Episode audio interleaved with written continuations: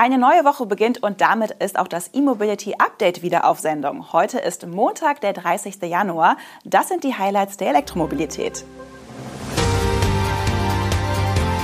Peugeot 3008 und 5008 bald elektrisch. Suzuki investiert in Elektromobilität. Audi zeigt futuristische E-Studie. Lightyear Betriebsgesellschaft insolvent und Sono Motors verlängert Funding-Kampagne.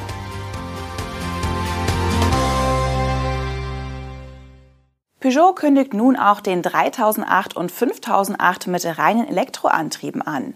Wie die Stellantis-Marke im Rahmen der Vorstellung ihres Projekts E-Line erklärte, wird der E3008 das erste Fahrzeug auf Basis der neuen Mittelklasse-Plattform und soll in der zweiten Hälfte dieses Jahres enthüllt werden. Beachtlich ist, dass Peugeot für den E3008 Reichweiten von bis zu 700 Kilometern in Aussicht stellt. Geplant sind gleich drei elektrische Antriebsstränge, davon einer als Doppelmotor. Der größere Peugeot E5008 soll kurz darauf folgen. Die beiden Stromer sind zwei von fünf neuen Elektromodellen, die Peugeot innerhalb der nächsten beiden Jahre auf den Markt bringen will.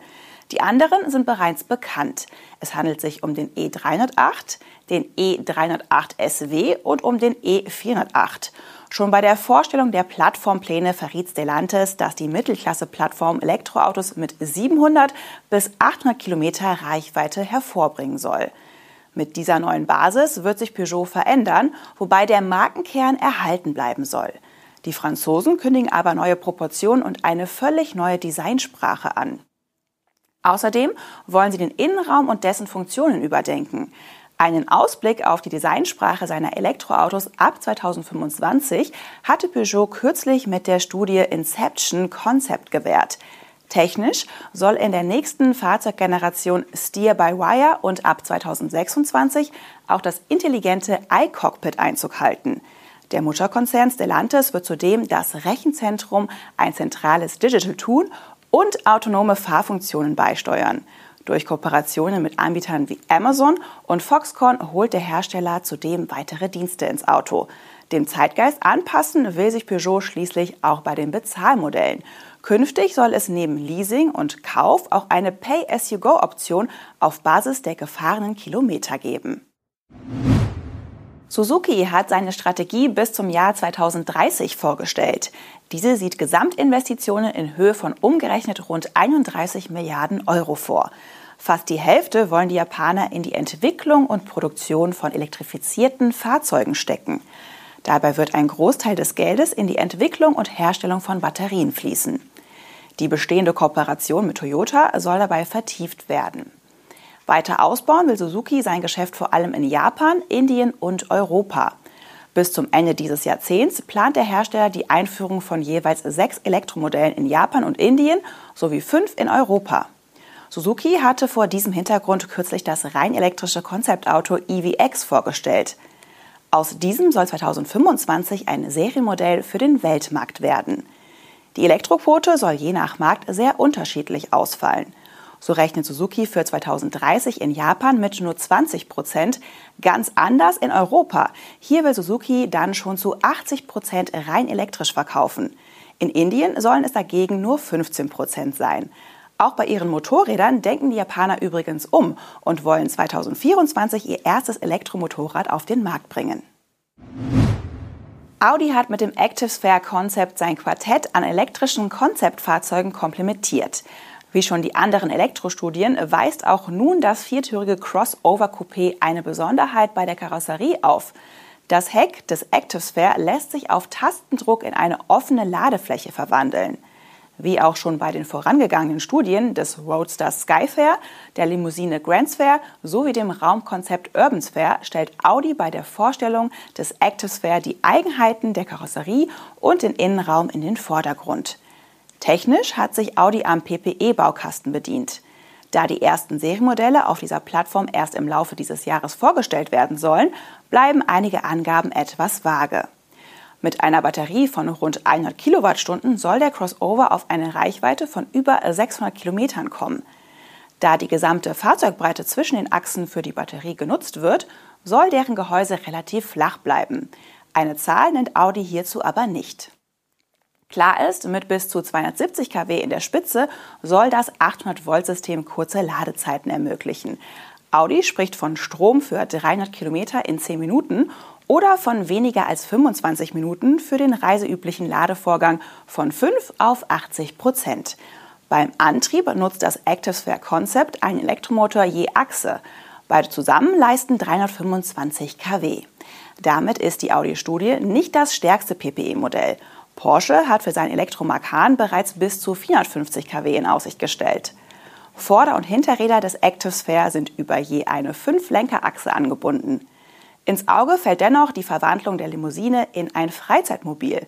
Bei Bedarf schiebt sich die transparente Heckscheibe nahezu bündig über das Dach. Gleichzeitig klappt das untere vertikale Segment des Hecks in die horizontale. Dadurch entsteht eine respektable Ladefläche, in der bereits Halterungen etwa für die Räder von E-Bikes eingelassen sind. Atlas Technologies, die für die Produktion der Solarautos von Lightyear verantwortliche Betriebsgesellschaft, wurde jetzt von einem niederländischen Gericht für insolvent erklärt. Wie es nun mit dem gesamten Projekt weitergeht, ist dadurch sehr ungewiss. Vor einigen Tagen hatte Lightyear bereits angekündigt, die Produktion des Lightyear Zero einzustellen, um sich auf den Lightyear 2 zu konzentrieren. Der damals gestellte Antrag auf Eröffnung eines Zahlungsaufschubverfahrens für Atlas Technologies wurde nun gerichtlich genehmigt und ein Insolvenzverwalter bestellt, der prüfen soll, wie das Lightyear-Konzept fortgeführt werden kann. Auch wenn das Insolvenzverfahren formal nur die Produktionsgesellschaft betrifft und nicht die übergeordnete Atlas Technologies Holding, die das geistige Eigentum von Lightyear besitzt, scheint auch die Zukunft des Lightyear 2 unklar. Im Karrierenetzwerk LinkedIn bereiten sich einige Lightyear-Mitarbeiter bereits auf das Ende des Startups vor. Zusammen mit über 600 Mitarbeitern werde ich bald ohne Arbeit sein und viele von uns werden Schwierigkeiten haben, ihre Grundbedürfnisse zu befriedigen, heißt es dort in einem Posting eines Mitarbeiters. Der für den Massenmarkt vorgesehene Lightyear 2 soll erst in einigen Jahren auf den Markt kommen, ist also noch nicht fertig entwickelt. Wie viel Kapital hierfür noch nötig wäre, ist nicht bekannt. Und auch das deutsche Solarelektroauto tut sich weiter schwer.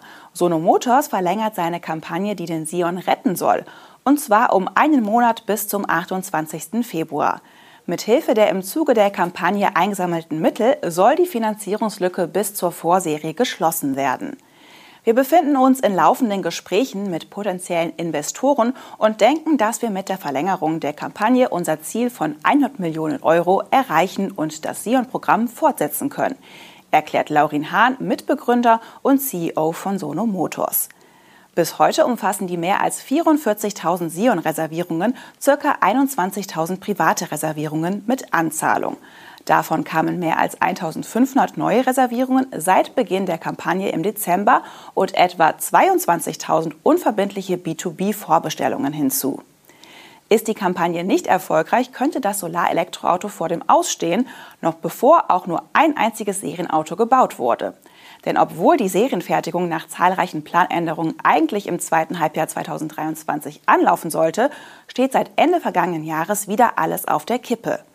In der Reservierungskampagne Save Sion will das Unternehmen Reservierungen für 3500 Fahrzeuge erhalten. Der Knackpunkt, die Unterstützer sollen den Wagen bereits komplett bezahlen, erhalten dafür 3000 Euro Rabatt und einen bevorzugten Platz auf der Warteliste. Da das Fahrzeug derzeit mit 29.900 Euro eingepreist ist, würde die Aktion etwas mehr als 94 Millionen Euro einbringen.